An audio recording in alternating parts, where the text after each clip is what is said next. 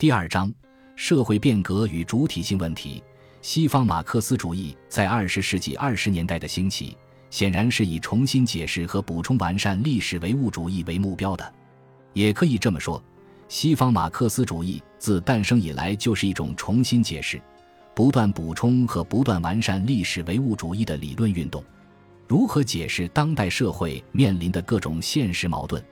如何才能达到理论与实践的统一？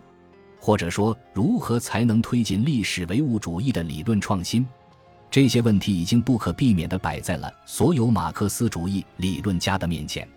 无论是从实践的还是从理论的角度，历史唯物主义在今天都面临着一个思想的创造性发展问题。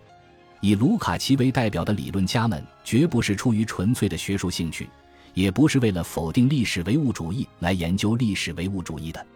正是由于他们始终抱着一种力图改变社会现实的实践志趣，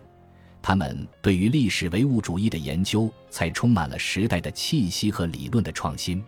尽管他们的各种理论主张已经与原本意义上的马克思主义有所分歧，但是他们的思考和探索确实推进了历史唯物主义学说的发展。